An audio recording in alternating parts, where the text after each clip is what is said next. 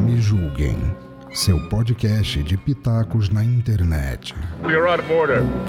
Order! We'd like to withdraw our plea of not guilty Wait, what is this? Mr. Law, what's going on over here? and enter a plea of guilty.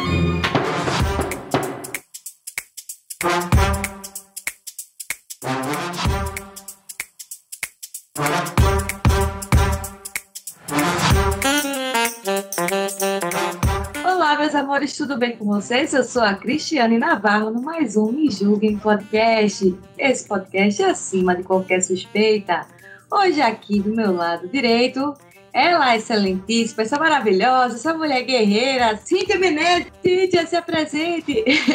Olá, tudo bem? Boa tarde, me chamo Cíntia Menezes. É- Meu nome é grande, né? Cíntia Cláudia de Menezes Felsenburg, mas hoje conhecida né, como Cíntia Menezes, é o nome que eu uso de trabalho, né?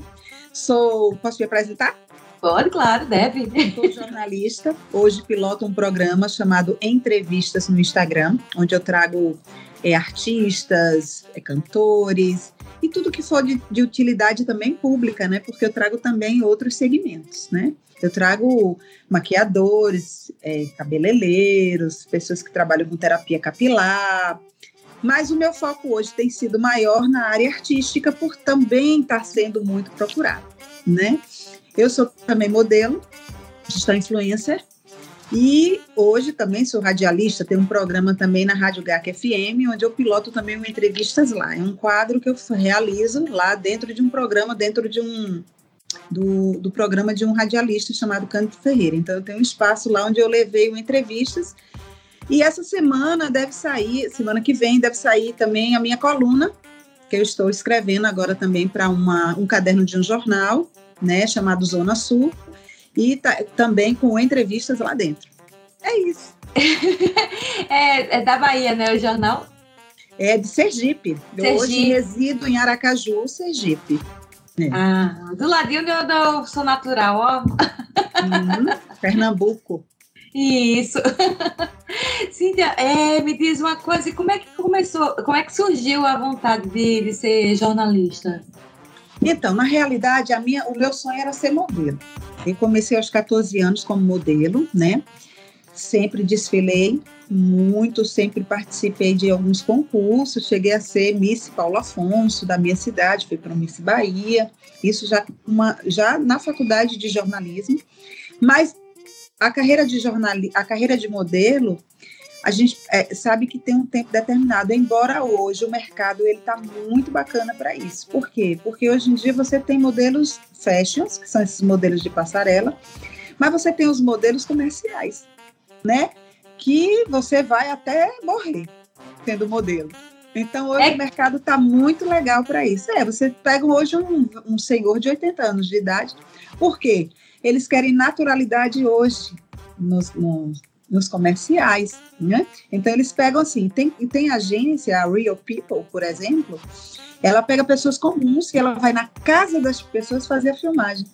Nossa, Elas querem o mais real possível, porque é isso que se identifica com as pessoas, as pessoas se identificam com aquilo, né? Então aquele modelo mais mais mais quadradinho, ele está se acabando mais. Eles estão procurando mais a naturalidade, eles se aproximar do mais natural possível. Então, a Real People, que é uma, uma agência muito bacana, ela trabalha muito com esse negócio do natural. E aí eu comecei como modelo aos 14, uma, um olheiro, né? A gente sempre começa assim, o olheiro me descobriu e aí eu comecei a desfilar, não parei mais. Tive umas oportunidades para ir para fora, mas aí a mãe poda um pouquinho porque tem medo, e aí você fica com medo, e aí pronto. Aí foi quando eu disse: não, aí eu vou estudar. Aí resolvi fazer. A primeira, minha primeira faculdade não foi jornalismo, foi química. nossa! Porque eu fiz química, eu fui, eu fui técnica em química, né? E achava que era isso que eu queria. Fiz a primeira faculdade, ainda bem que eu não passei, porque realmente, de fato, não iria fazer.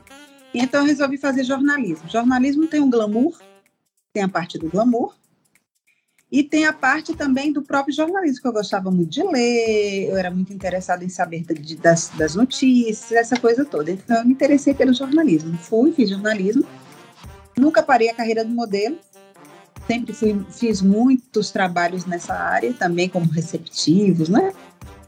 Porque a modelo, ela trabalha como, como recepcionista nos grandes eventos, grandes, grandes marcas, né? Brahma, Antártica, na época não tinha não tinha a, a Heineken. As cervejas eram Antártica, Brahma era da moda, né? Era essa, né? Ah, trabalhei muito para Sadia. Era aquela, aquela época era vai, Lourão, vem, Lourão. Isso. E aí era a Sadia, era Elma Chips. Nossa, eu trabalhava para grandes marcas. E assim foi minha vida e recebi o convite. Eu estava na faculdade quando eu fui para o Miss Bahia, representando a minha cidade. Foi maravilhoso. Participei também de outros concursos, já fui rainha de carnaval. Olha, minha gente, pelo amor de Deus, a minha história dá um livro. Um livro, qualquer dia desse eu sento aqui e paro para fazer isso. E também para mostrar para as meninas de hoje que assim é, é no persistir que você consegue alguma coisa, viu? Porque se você desistir, porque a carreira, toda carreira não é fácil né? Mas tem uns percalços ainda maiores por, pelo fato de, por exemplo, a área da beleza é uma área mais complicada, porque assim, você é muito assediada. E como eu sempre fui uma pessoa assim que, pela educação que a gente recebe, a gente não cede, então as coisas se tornam mais difíceis, né? Você tem que ter outras vias, outros caminhos para que você não ceda a determinadas coisas. E que eu nunca cedi. Então. É, é importante até tu falar isso, porque teve também atores e atrizes que saíram da, da televisão justamente por causa da, de, disso, de não, de não ceder aos glamours de, de superiores. Vamos dizer assim. Assédio mesmo, viu? Eu vou te Assédio. contar. Eu tive outro dia entrevistando aquele o Cardoso Júnior, né?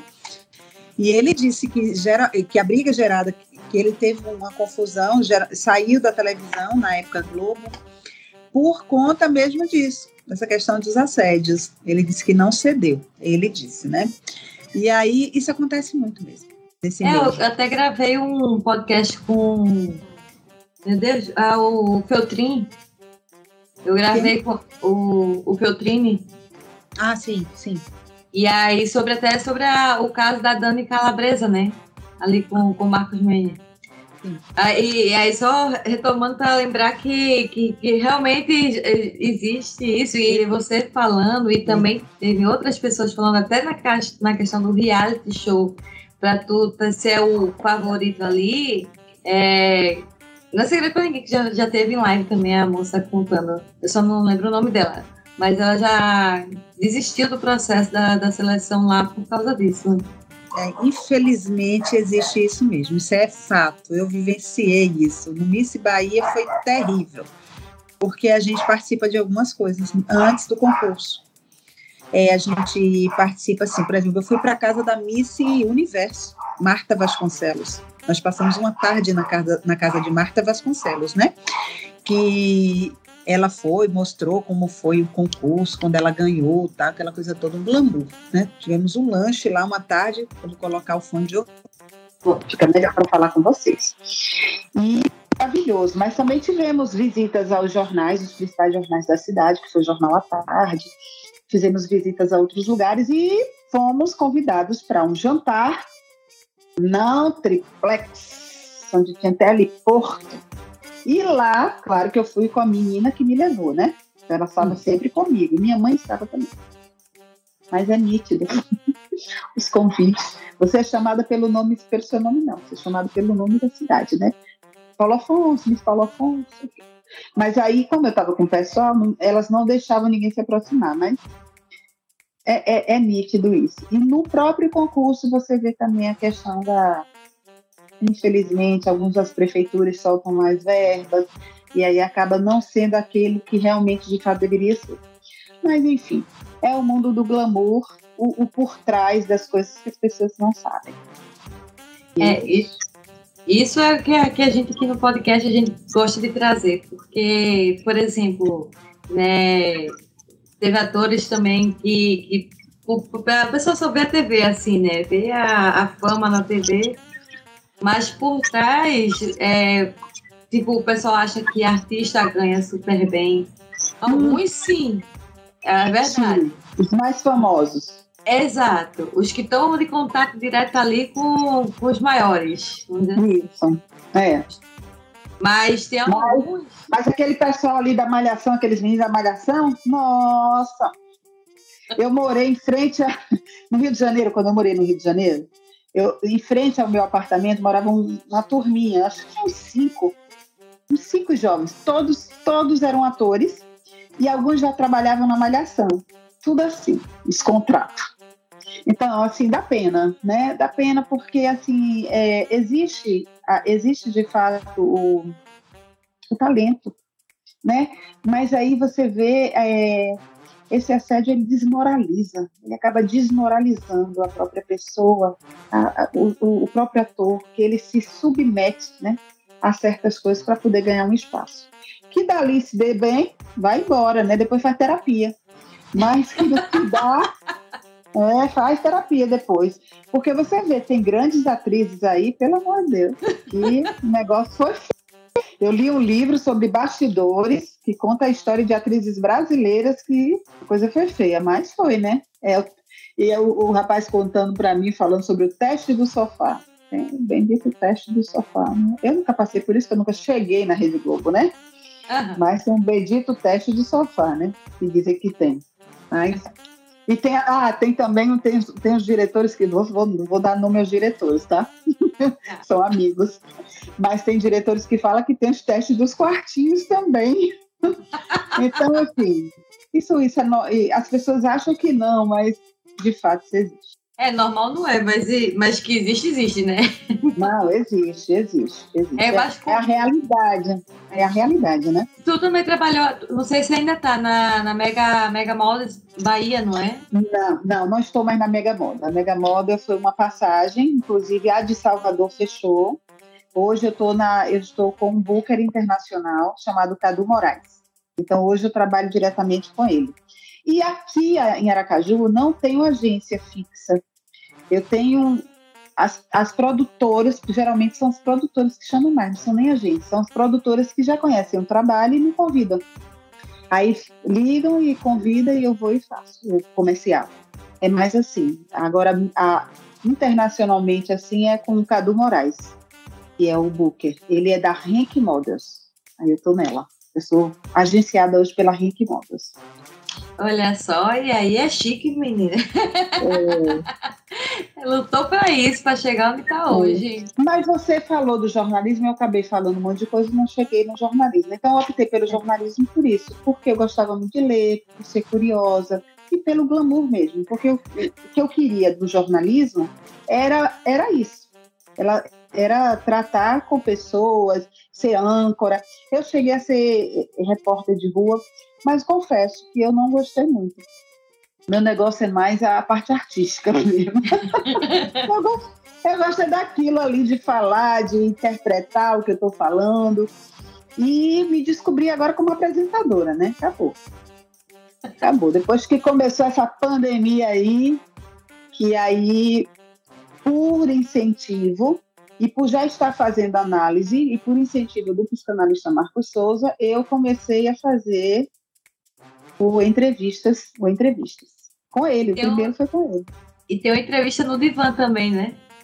E aí logo depois, como eu vi que a coisa deu certo e eu queria eu queria deixar um, um programa específico para isso, aí eu criei o entrevista no Divan.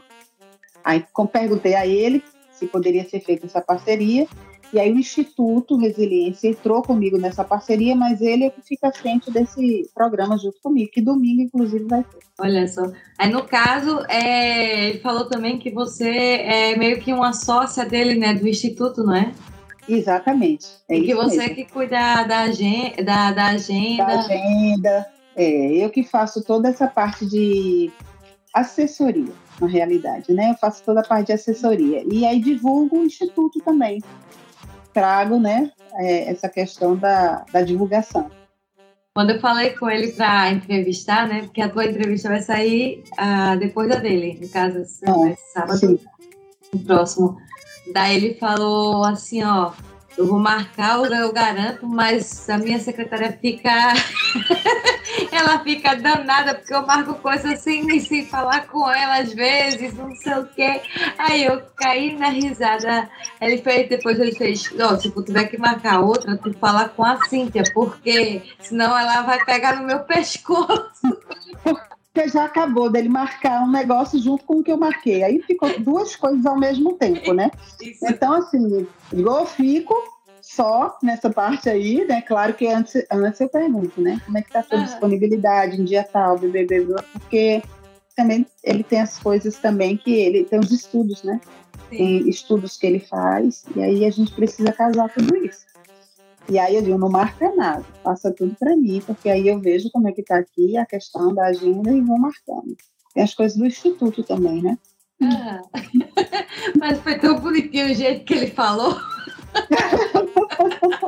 todo, ele se enrola todo, às vezes, quando tem isso. Aí tem, ah, vai ter uma, uma entrevista, não, vai ter uma conferência com o pessoal de fora que ele faz. E aí choca choca com, às vezes choca com outra coisa que ele tem, um atendimento, né? Aí uma entrevista, aí pronto, tem que estar tudo organizado aqui, porque eu tenho a minha agenda junto com a agenda do instituto e dá tudo isso aí. aí sobra para que ajeitar. Fora a minha agenda, é, fora minha agenda como, como mãe, como dona de casa, né? Eu organizo toda a casa. É, então, é indo nesse, nesse segmento, como é que é a tua vida de mãe? Como é que tu cons consegue conciliar isso aí? Porque tu é mãe de, de três um adulto e duas crianças, de três filhos. Três filhos. Eu com então, uma só já fico maluca, assim, para organizar as coisas. É porque são três agendas, fora a minha, né? E as necessidades dos meninos eu procuro atender dentro do, da, do, do, que, que é, do que é preciso. Eu tenho uma menina que trabalha comigo já tem oito anos. É, e o meu braço direito aqui em casa, né? Então, Como é que é o nome dela? O nome dela é Nel. Nel? Nel. Nel. Nel. Um beijo pra você, sua guerreira. Obrigada aí por, por ter pessoas como você que auxilia a gente no lar. É, tá? se não fosse ela, eu não faria minhas viagens.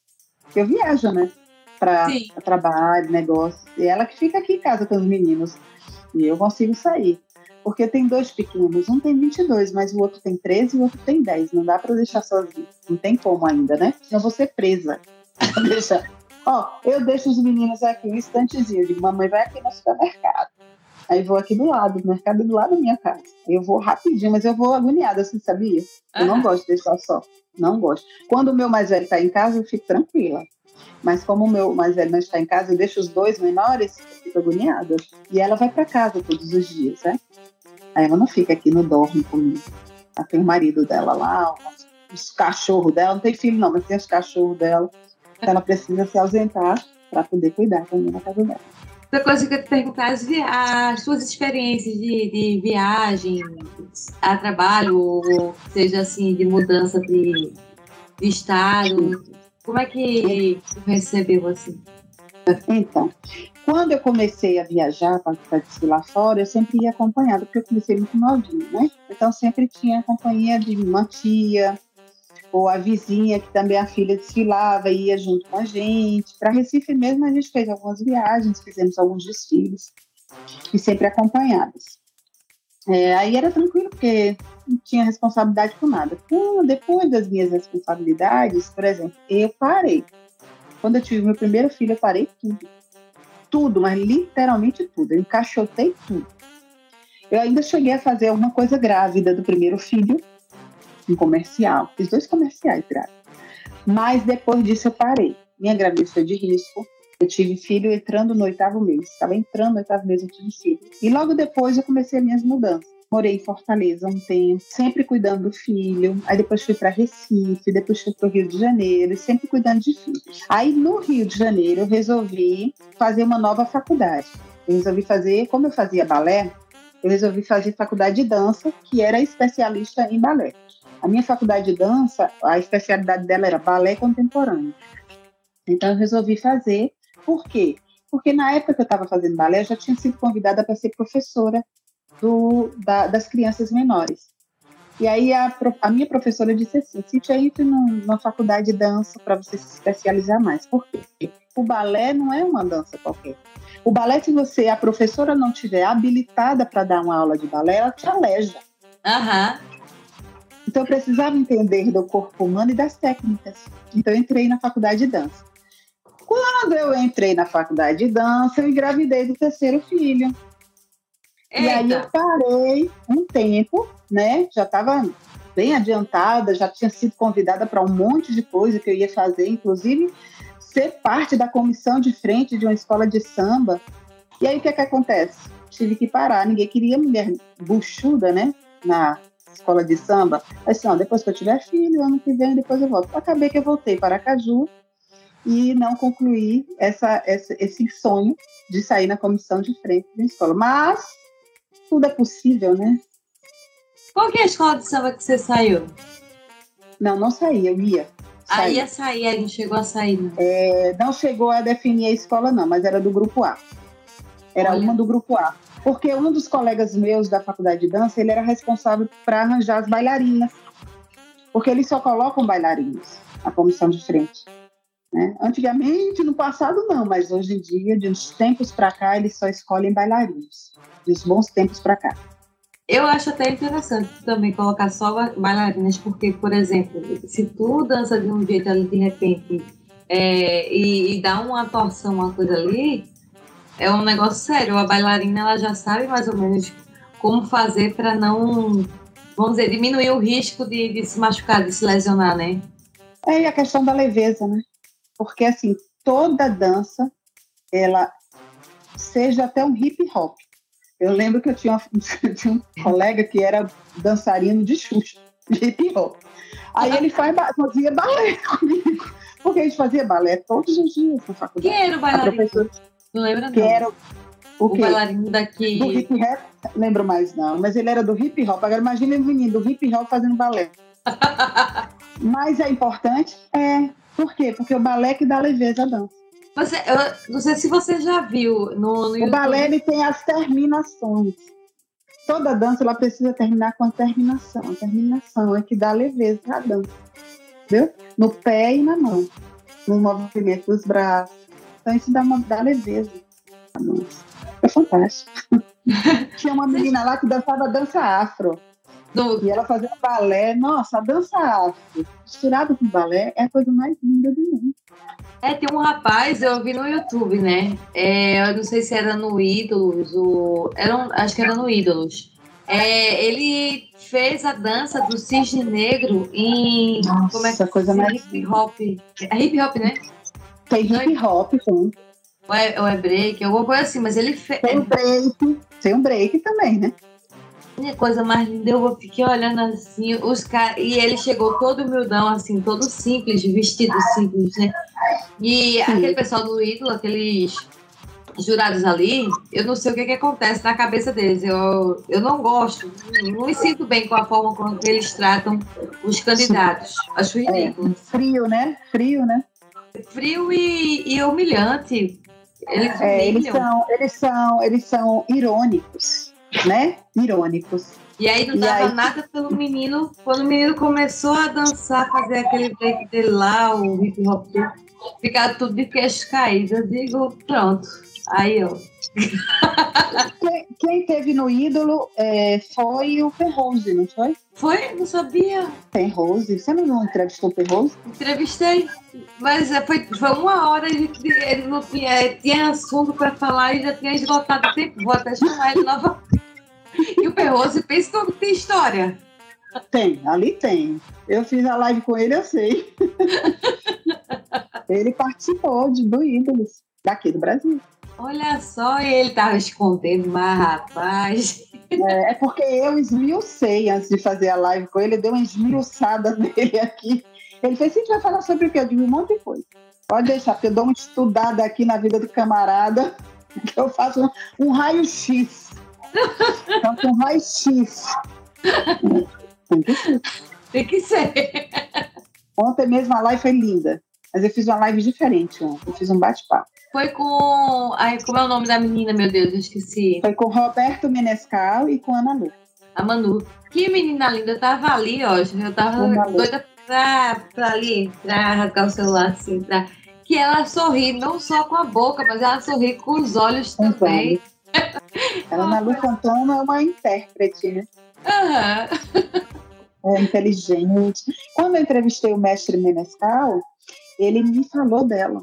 Foi ele que me falou da Ana Lu. Ele fez, olha, eu estou com uma menina de Salvador, de, da Bahia, História da Conquista, que eu estou encantado por ela. E aí ele começou a falar dela, eu fiz, será que a Ana Lu aceitaria fazer uma live comigo? Ele fez, pode falar que foi Menescal, que ela vai aceitar. E dito certo, eu falei com o pai dela, né? Tratei com o pai dela, que ela tem 13 anos. O pai dela é que toma conta da carreira dela. Então eu falei com o pai dela, o produtor, meu produtor, Kiko, né? Nascimento entrou em contato, falou com o pai dela, depois eu entrei em contato, porque eu sempre entro em contato também. Depois eu não gosto de ir para uma live sem antes falar com a pessoa. E a gente fez a live. Na live dela, eu ia, o mestre Menescal ia entrar como surpresa para falar dela e não deu certo no dia. Ele ficou me procurando, parece que não me achou, não sei o porquê.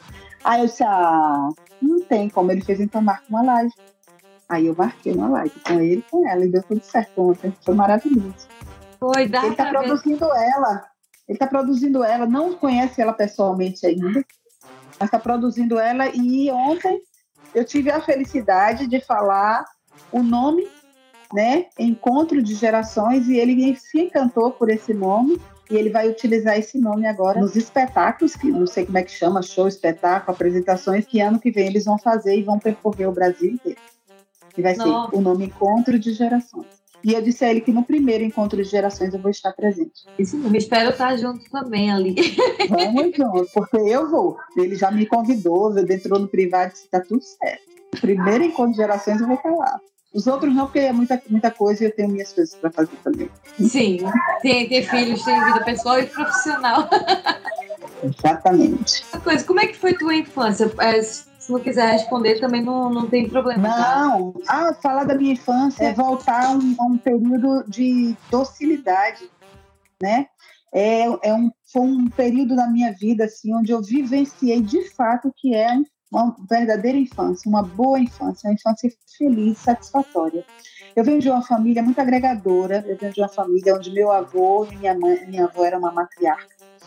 Eu vim dessa geração onde meu avô agregava os filhos, né? Todos os filhos e todos os netos. Eu sou a primeira neta, sou a primeira que nasci, então sou muito papareira, muito paparicada, aquela coisa toda, a primeira, né?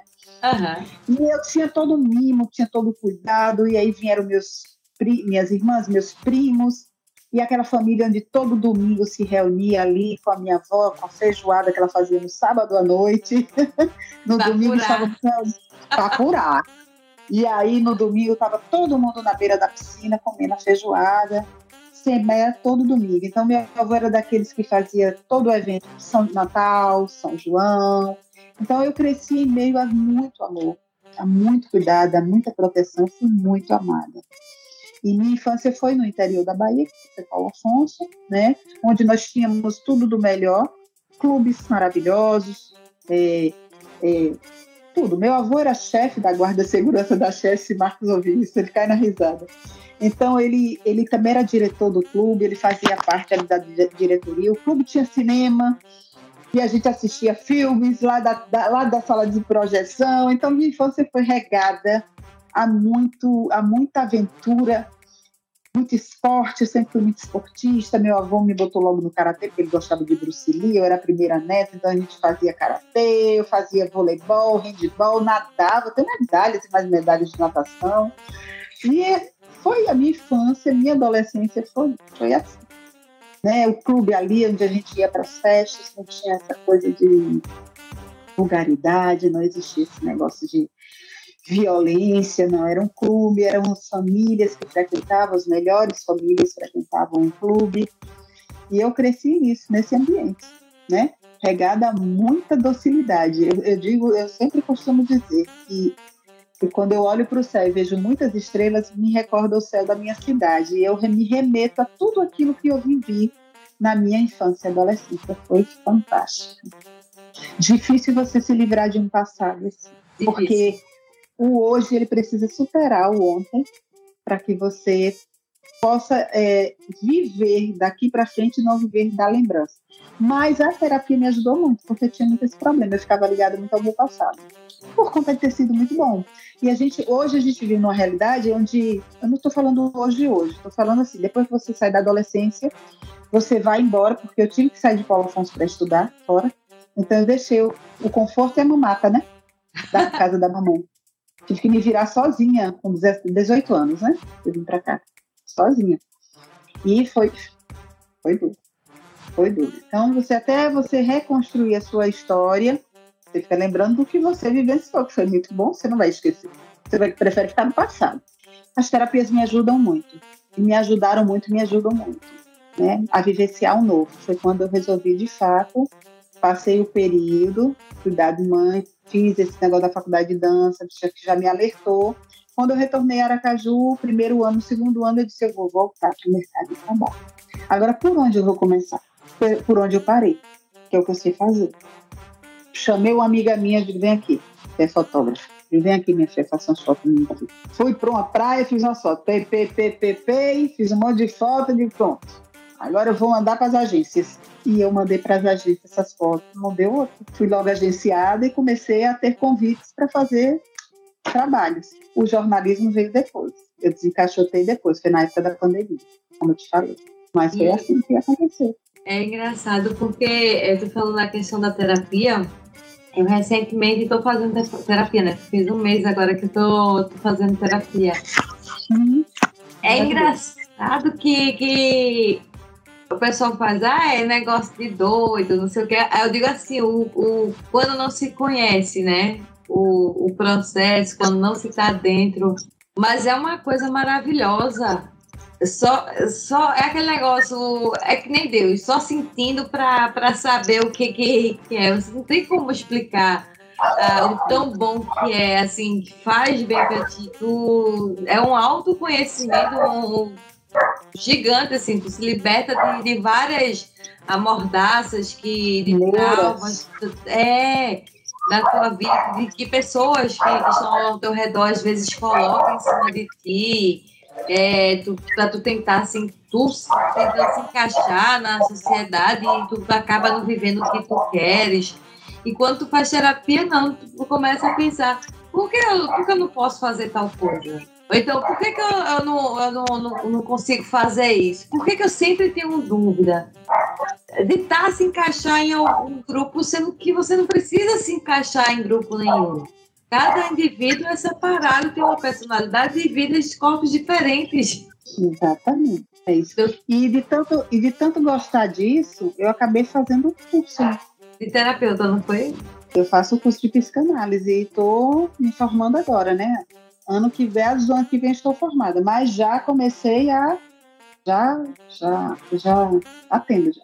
Olha aí, gente, quem quiser ser atendido pela Cíntia Menezes, entre em contato é, pelo teu Instagram mesmo? Cíntia Menezes, C-Y-N-T-I-A, Cíntia Menezes com Z underline. Mas eu vou fazer a minha página ano que vem, só janeiro. Porque hoje eu atendo é, como se fosse um estágio, mas já atendo. Já tem quatro pessoas que eu atendo. É, atendi uma menina de 12 anos, atendo uma mulher, duas mulheres e um homem. Eu acho que eu vou fazer terapia com duas pessoas. Pronto. Estou à disposição. Só me chamar lá. Vou te marcar o horário. Mas terapia é assim. Terapia é uma coisa libertadora, né? Libertadora. Você precisa entender primeiro o processo do que é a terapia, porque tem gente que vem para você e eu explico na hora. No dia, no, no dia que a pessoa vem pela primeira vez para mim, eu explico o que é a terapia, o que é a psicanálise, porque as pessoas podem achar que na primeira sessão ela vai estar tá bem. E não vai estar, tá, porque a terapia ela é um desnudar-se. E o desnudar-se, ela causa um pouquinho de incômodo. Então, a terapia você não vem ser feliz no mesmo dia. Você vem e pode sair altamente criar o vínculo primeiro, né? Da pessoa se sentir à vontade também, criar aquele. A né, empatia. A empatia, a confiança. Porque, tipo, querendo ou não, é, é, o primeiro contato. A pessoa nem conhece, às vezes, o psicólogo, o, psic, é, o psiquiatra, o psicoterapeuta, ou terapeuta. E aí de contato primeiro, ainda tá, então, o primeiro contato ainda está se conhecendo, vai, o, o, vai conversar, né, deixar, criar aquela intimidade, vamos dizer assim. E, e, tem gente que, que nem eu assim, por exemplo, né, já fui jogando pá, pá, pá, pá, aquele negócio que eu tenho dificuldade em confiar nas pessoas. Então, muita gente é assim, né? Ela chega desconfiada. Agora, comigo acontece um processo muito legal. De cara, as pessoas têm empatia. É e as pessoas têm confiança. as pessoas têm muita confiança. E assim, eu costumo dizer que eu sempre fui. Porque na minha época de adolescente, desde adolescente, as pessoas sempre conversavam comigo. Até o pessoal da família, quando tinha confusão, algum problema, sempre vinha conversar comigo. Nossa, eu emprestava meu ouvido para pessoas que ficavam horas no telefone. Eu viajava, eu morava fora, né? Mas ligavam. Se vocês têm um tempinho para conversar, aí ligavam para mim. Porque o processo do terapeuta, do, do, do psicanalista, é ouvir, né? Ele ouve, ele precisa ouvir, tem que ter uma escuta boa. E a partir daí, sim, aí a gente desenvolve o vínculo a transferência aconteceu, acabou, aí vai. A terapia segue, é fluido. Porque a cura da psicanálise, ela vem pelo falar. A cura é pela fala. É maravilhoso, eu estou amando. É cheio de Freud aqui. e tenho a orientação, né? Eu tenho, minha, eu tenho meu, meu orientador também, né? Eu não levo os casos em si, a gente não fala nomes de pessoas nem nada, mas a gente é orientado. É Isso o, é Marcos, bom. o orientador? É, é, ele é o meu orientador. Professor também, é um dos professores e tem outros professores também no Instituto. Sábado, pela manhã, a gente tem aula. Tem o Gilson também, salvo engano, e tem uma outra pessoa que eu esqueci o nome. Que é a esposa dele, a Rose Monção. Isso. E você, os quatro são do, do Instituto já, né? É, os três. Na realidade, eu tenho uma parceria, eu não sou dona, né? Dona ah, são os três. Eu sou, sou parceira, parceira. parceira. De repente, mais tarde, quem sabe eu não me torno uma sócia, né? né? Eu ainda digo mais, ó, Marco, fica ligado aí, quem sabe mais tarde eu não compra teu instituto, ó. São tudo para mim, brincando, né? Eles, eles se dão muito bem, são, eles, eles tocam aquele instituto com muita, muita maestria, muito, muito zelo, porque a psicanálise ela tem sido uma, uma, uma um curso que tem sido muito maltratado, sabe? Porque tem entrado muitas, muitos conceitos errôneos. E os meninos, eles procuram centrar no que de verdadeiramente é a psicanálise, o que de fato é a psicanálise, o que ela realmente veio para realizar. Então, eles tomam muito esse cuidado com a questão das aulas, para as pessoas não viajarem na maionese, porque tem pessoas que distorcem demais a questão da psicanálise, infelizmente, mas é em todos os, os, em tudo em tudo se distorce, né? A psicanálise não é diferente. É, tem que tomar muito cuidado para não encher a cabeça das pessoas de baboseira, né? Aham. É isso que eu ia te perguntar. É, dá exemplos para mim, se puder, óbvio é, de, de, distorções que, que as pessoas fazem da, da psicanálise? Por exemplo, as pessoas vão para a psicanálise achando que, a que o psicanalista ele vai falar com ela, vai dar conselhos, né? vai dizer o caminho que deve seguir. Não é assim. Né? A psicanálise ela é muito séria e ela precisa ser escutada. É, não é o psicanalista que vai te desnudar, é você que vai se desnudar psicanalista está ali para orientar, mas não para dar conselhos ou falar. O que distorce? É, a psicanálise hoje, é, você, você, sabe que hoje em dia tem muita, muita terapias, né? Sim. Terapias holísticas, terapia não sei de quê, terapia de reiki, não sei de quê, de é, é, constelação familiar. E as pessoas acabam, muitos profissionais acabam trazendo esses conceitos também para dentro da psicanálise, o que de fato não tem nada a ver uma coisa com a outra. São duas coisas bem distintas. Esse cuidado é que precisa ser, ser tomado. em relação ao terapeuta, que vai conduzir a terapia, né? Assim, a pessoa está livre para escolher o que quiser, sabe, Cris? Ela escolhe o que ela quiser. Ah, eu quero fazer reiki, vai fazer reiki. Sabendo de fato que, ah, eu quero fazer é, constelação familiar, vai fazer constelação familiar. Ah, eu quero fazer... Tem muitas terapias. Tem terapias que eu nem conheço. Mas, assim, eu garanto, assim, pelo que eu tenho estudado, a psicanálise, de fato, né? Eu sou freudiana. A psicanálise, de, fra, de fato, como Freud ensinou, porque ele é o pai da psicanálise, essa sim é, é, É, essa sim eu confio. Essa eu indico. Né? As outras terapias eu não acredito em cura. Eu acredito até que possa ter um paliativo, mas cura, quem cura é a psicanálise. Eu acredito que dependendo da, da, da, terapia, dessa da constelação familiar, seria uma que eu nunca entraria. A constelação familiar está é, tá, tá sendo assim o do momento, né?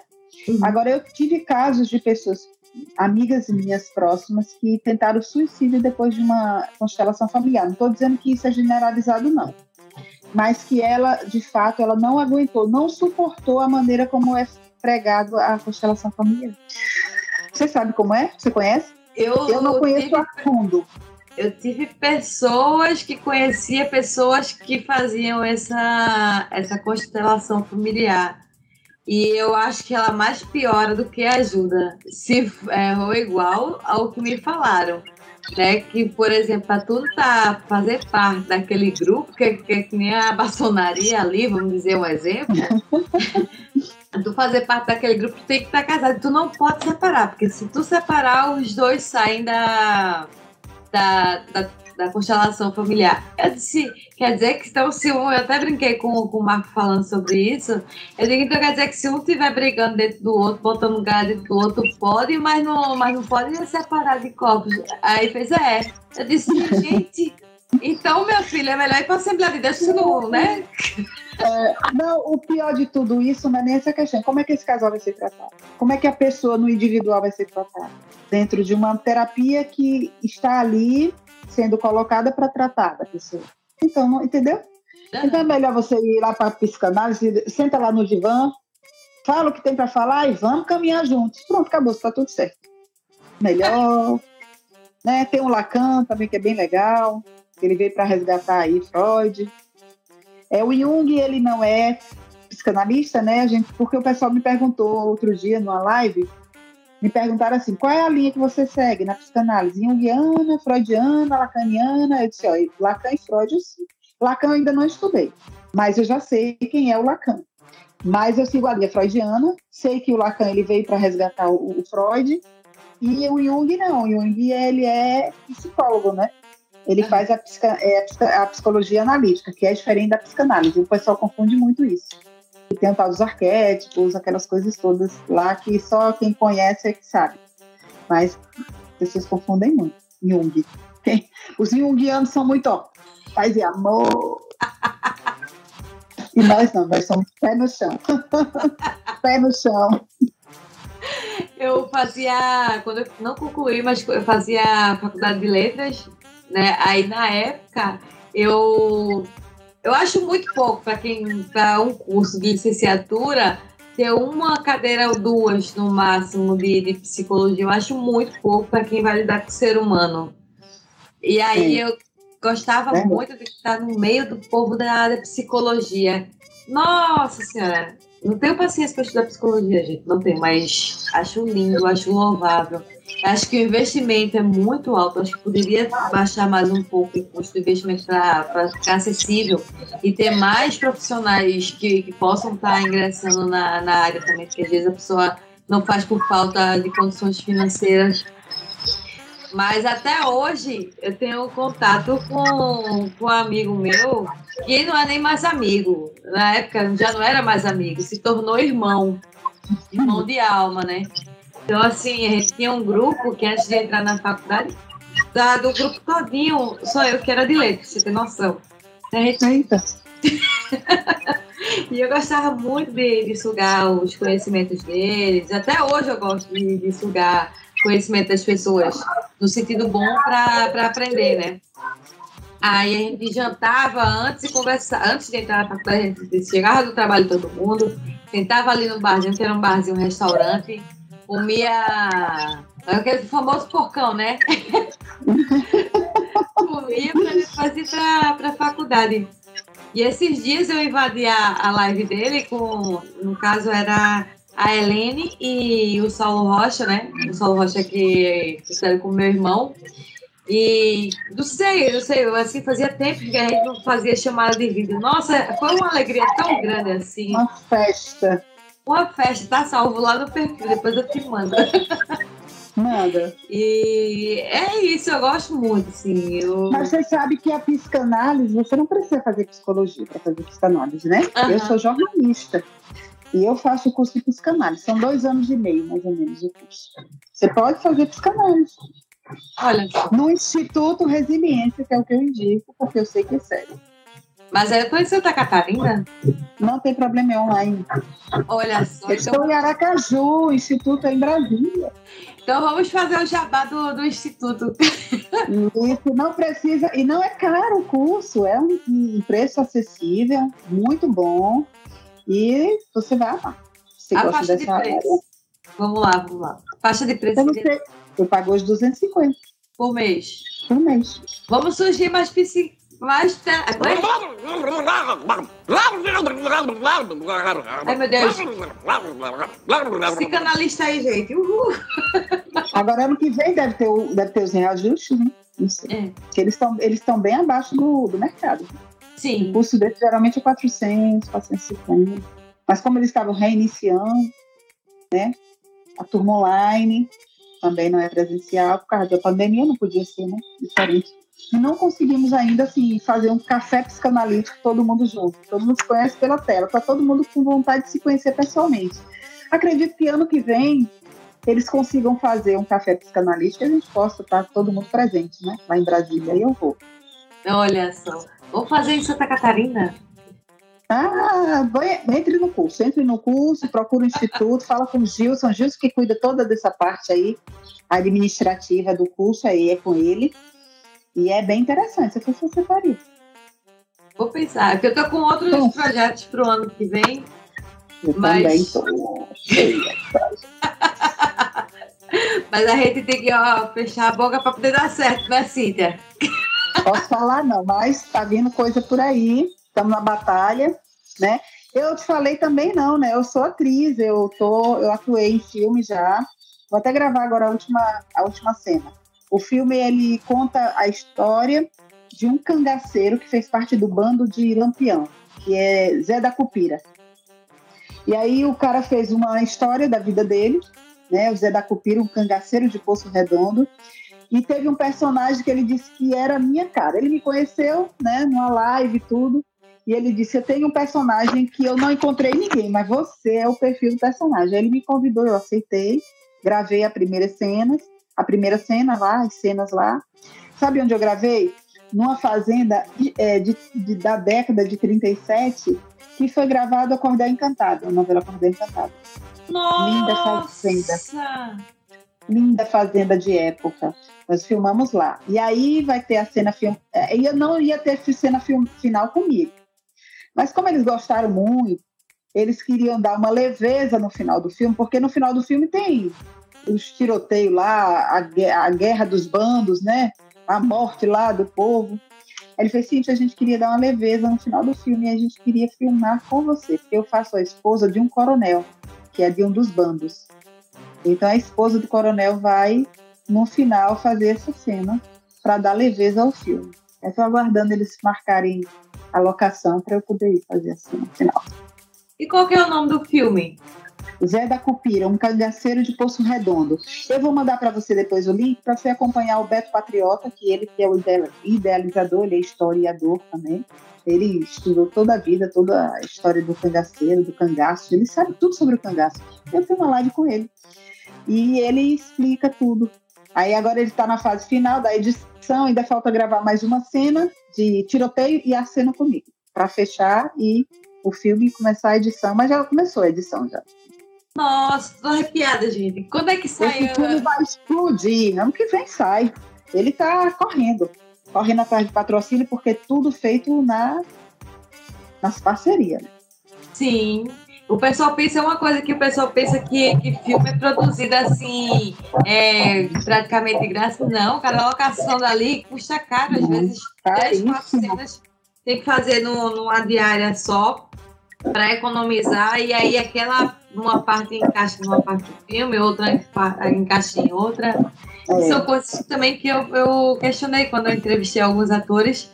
que Eu, eu, eu questionei. Até também gravei com o Plínio Espambora, que é de São Paulo. Também ele é. Ele fez o filme da VTube, que foi pra Netflix também. Mas que coisa maravilhosa. Cíntia, faz o convite para ele, intercede aí o convite do Beto, para ele vir vão contigo e com hora. outras pessoas para a gente fazer hora. essa divulgação aí. Na hora, eu vou convidar, sabe quem? Eu vou convidar Beto e vou convidar o, o rapaz que fez o, o, o papel do coronel. Ele fez um filme agora, recentemente também. Tá para gravar outro, uma, uma atriz da Globo.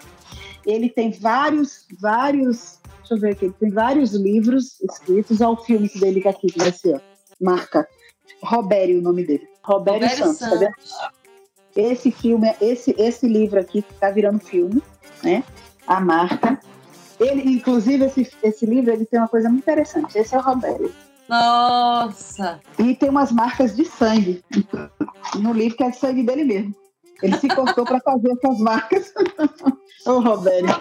E ele, e ele é, é bem interessante. Fiz uma live com ele também. Ele tem um, ele tem um monte de coisa. Ele vive não sei quantos mil quilômetros atrás das histórias dos cangaceiros, das pessoas que fizeram parte do cangaço. É cultura pura. Eu acho que vale a pena você fazer uma, uma entrevista com o, Be com o Roberto e com o Beto.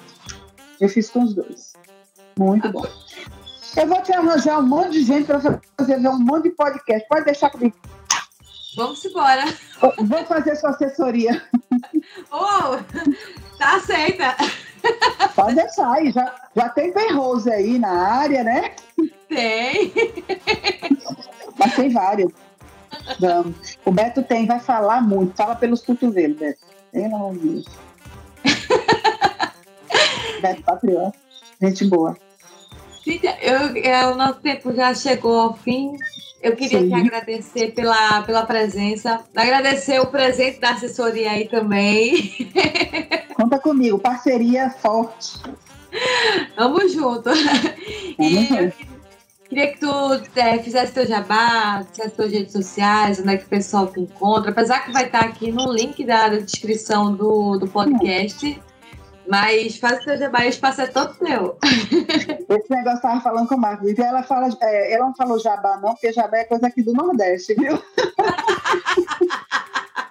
jabá, eu faço meu jabá, coisa do Nordeste mesmo. Então, eu quero agradecer a você pela oportunidade de estar aqui com você, falar um pouquinho mais da minha história, né? Falar um pouco do meu programa aí, o Entrevistas no Divã, o Entrevistas e o Entrevistas no Divã, né? Onde eu realizo lá no Instagram.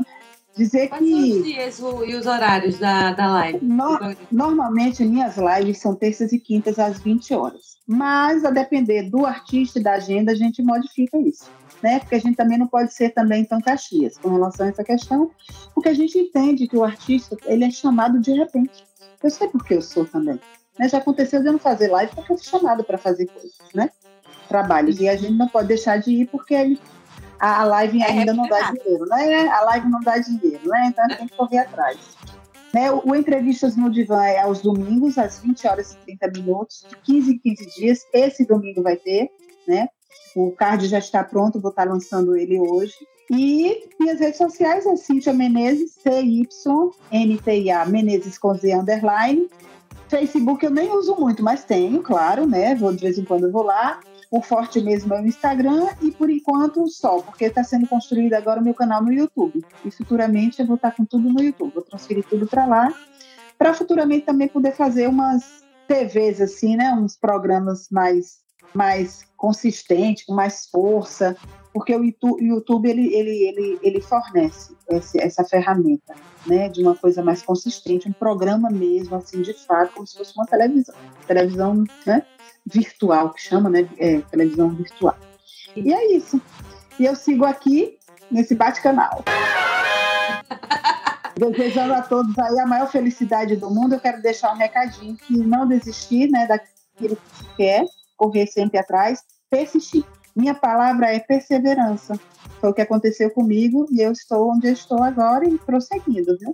Não desistir, porque dificuldade todo mundo tem mas é não desistir. De se de fato você que deseja e almeja, insistir. Lutar sempre, desistir jamais. Jamais.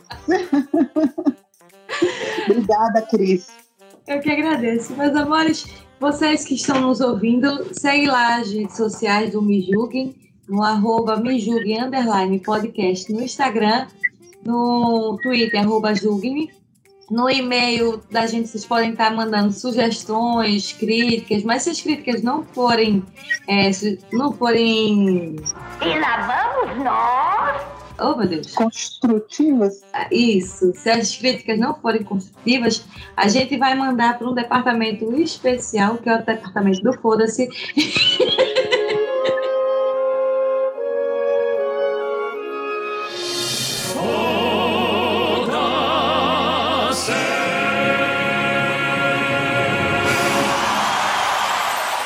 Porque ninguém merece ser julgado, né? criticado tão duramente, né? Para todo é. mundo aqui na batalha. Exatamente. Mas o nosso e-mail é me julguem podcast, arroba gmail.com. Conto com vocês para o nosso próximo programa. Deixem comentários o que, que vocês acharam. Se vocês querem a Cíntia novamente, a gente vai chamar ela novamente, se ela quiser. Óbvio, volte sempre, tá? traga bastante cliente, Cíntia. Quando eu começar a atender, eu venho de novo. Venha. Um beijo, meus amores. Tchau, tchau. Este programa é uma edição de Hype Productions.